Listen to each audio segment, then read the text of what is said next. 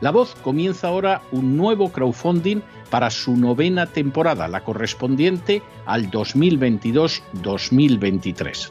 Lo hace además en unos momentos en que la libertad de expresión está más amenazada que nunca en décadas en España, en Hispanoamérica y en el resto del mundo. Una vez más, como en las temporadas anteriores, está en sus manos la conclusión o la continuidad del programa La Voz. Debido a la crisis económica creciente, al cambio del dólar en relación con el euro y sobre todo a la censura del programa en redes con su correspondiente desmonetarización, en esta novena temporada nos vemos obligados a subir el objetivo hasta la cifra de 130.000 dólares. Con el crowdfunding se mantiene la emisión en directo, en abierto y de forma gratuita del programa a través de YouTube, iBox, SoundCloud, Spotify, Apple Podcasts, Google Podcasts, Tunnel y Stitcher. Además, por supuesto, de encesarvidal.tv. De hecho, es este crowdfunding el que permitirá poder seguir emitiendo en cesarvidal.tv, ya que sin la continuidad de la voz no puede haber continuidad de contenidos en ese canal televisivo. Si la voz, tras la conclusión de esta temporada, no pudiera regresar en el mes de octubre, quizá no sucedería algo tan grave. Una vez más, habría quedado de manifiesto como tantas veces a lo largo de la historia de las naciones hispanas, que para muchos es preferible quejarse, protestar o amargarse a enfrentarse de manera práctica con un problema concreto. No pasaría nada. La voz simplemente dejaría de emitirse por la sencilla razón de que no hay suficientes personas dispuestas a asumir el apoyo de su causa, que es la de la libertad y de la verdad la de la información independiente y la opinión rigurosa, la de la lucha contra las tiranías y contra aquellos proyectos que pretenden convertir en esclavos a los seres humanos. Si piensan que merece la pena seguir escuchando día a día la voz, son ustedes bienvenidos a la hora de contribuir al nuevo crowdfunding que permitirá que puedan escuchar este programa radiofónico una temporada más. Muchas, muchas, muchas gracias por todo. God bless you. Que Dios los bendiga.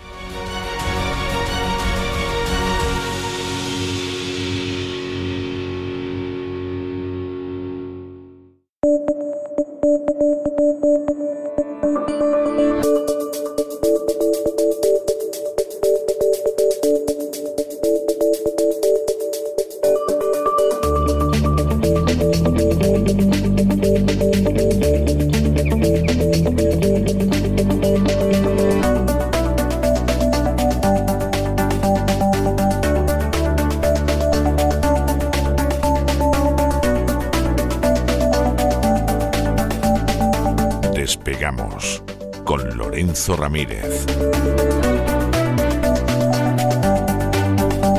Corremos raudos y veloces hacia nuestro avión, atravesamos el umbral, nos tiramos en plancha sobre los asientos, nos abrochamos los cinturones,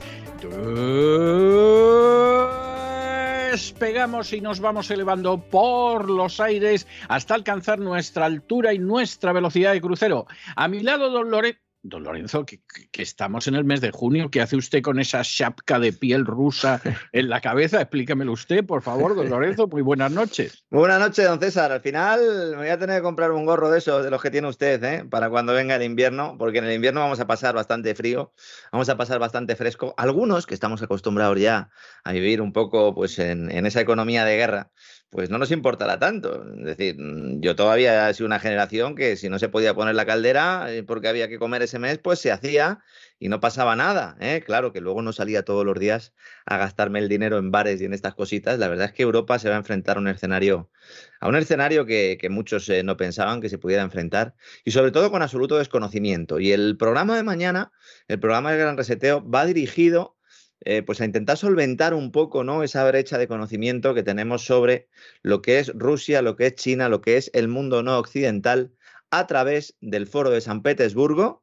un foro que algunos denominan el Davos, el Davos de Rusia, en, pues en clara alusión ¿no? al Foro Económico Mundial de Klaus Schwab y sus muchachos, y que hasta ahora pues, había tenido pues, un papel muy importante, pero no antagónico respecto al Foro de Davos, y que yo creo que ahora ya sí podemos decir abiertamente que es una oposición después de que el propio Putin y el propio Xi Jinping hayan manifestado en ese foro de San Petersburgo que la era del orden mundial occidental se ha terminado.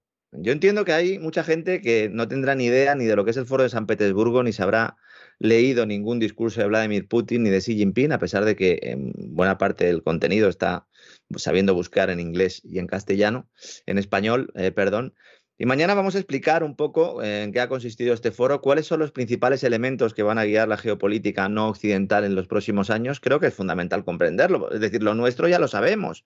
Tenemos a los medios de desinformación masiva continuamente diciéndonos quiénes son los buenos y quiénes son los malos, pero tendremos también que conocer, incluso poniéndonos en su punto de vista, qué es lo que quieren hacer los malos, ¿no? Hasta ahora, eh, bueno, pues esto siempre ha sido así, es decir, cuando había una guerra, incluso en las guerras mundiales, lo que se hacía era analizar los planes del enemigo, ¿no? Luego hacer propaganda para intentar tumbarlos también de cara a la opinión pública, pero por lo menos conocerlos. Y ahora eso no existe. Yo mismo, que estoy todos los días metido en faena, me he sorprendido de algunos de los mensajes que se han trasladado en, en ese foro. También he podido confirmar algunas de las ideas que ya veníamos exponiendo en ese gran reseteo, como por ejemplo esa importancia del Ártico, de la que todo el mundo pues, sigue sin hablar cuando es fundamental. Y vamos a analizar el papel también de algunos agentes que están jugando con doble baraja, como Arabia Saudí, como la propia Qatar, como el propio Deep State de Estados Unidos, que sabe que Rusia sigue siendo importante y que ha mandado emisarios a un foro en el que se suponía que no podía mandar ningún emisario, César, ya sabe usted, esos bloqueos a la carta. ¿eh? Luego de repente algún periodista ve a alguien y dice, ahí va, pero si ese es el representante de Estados Unidos en Rusia, ahí va, si ese es el príncipe ministro de Energía, ¿verdad?, de Arabia Saudí, estos no estaban en la lista, ¿por qué están aquí? ¿Por qué es ahí donde se está jugando la partida? Y bueno, pues están secuestrando la información los medios occidentales y nosotros mañana vamos a intentar arrojar algo de luz. Vamos a ver el partido desde el otro punto de vista, desde el punto de vista de aquellos que no están dispuestos a seguir eh, pues la línea que marca Occidente. Vamos a ver declaraciones de Putin dobladas al español. Esto yo creo que ya sí que es prácticamente una exclusiva. Por, en Hispanoamérica yo no sé. Nos la estamos jugando, ¿eh? Nos la estamos jugando, nos la estamos jugando, vamos. En Hispanoamérica todavía se puede ver, ¿no? Algún, algún vídeo de, Putin, sobre todo en, en, los países no alineados, ¿no? Con los intereses sotanistas pero en España prácticamente es imposible. Vamos a ver eh, las propias declaraciones de, Vladimir Putin. Vamos a analizar un poco cuáles son las ideas principales que va a tener la, geopolítica eh, rusa. Vamos a hablar de hackers también. Vamos a hablar del gran defensor del libre comercio en el siglo XXI, que no es Estados Unidos, ni Reino Unido, ni Europa, sino Xi Jinping. Algunos echarán las manos a la cabeza, pues sí.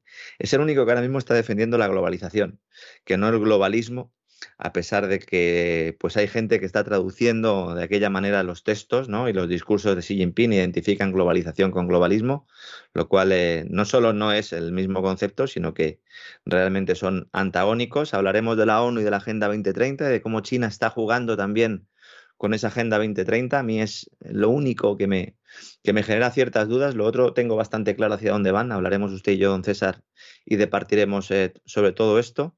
También del impacto de la hambruna, de si realmente es el verdadero objetivo de las sanciones el lanzar nuevos conflictos.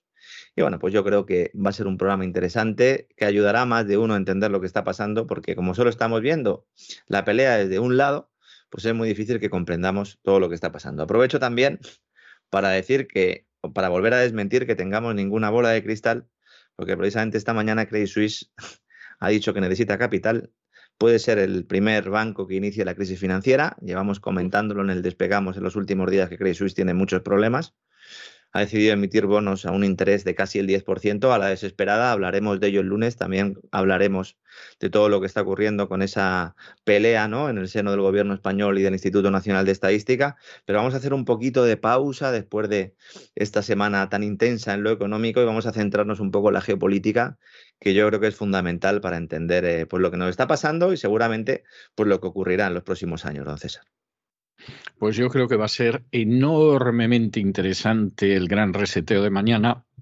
La verdad es que siempre son de un enorme interés. ¿eh? Usted sabe que, que, vamos, el día menos pensado se va a fundar el club de fans de Lorenzo Ramírez, vamos, por las cosas que yo veo en las redes. Bueno, ya sabe usted que tiene unos televidentes totalmente cautivos el fin de semana, yo creo que de manera absolutamente merecida y justificada.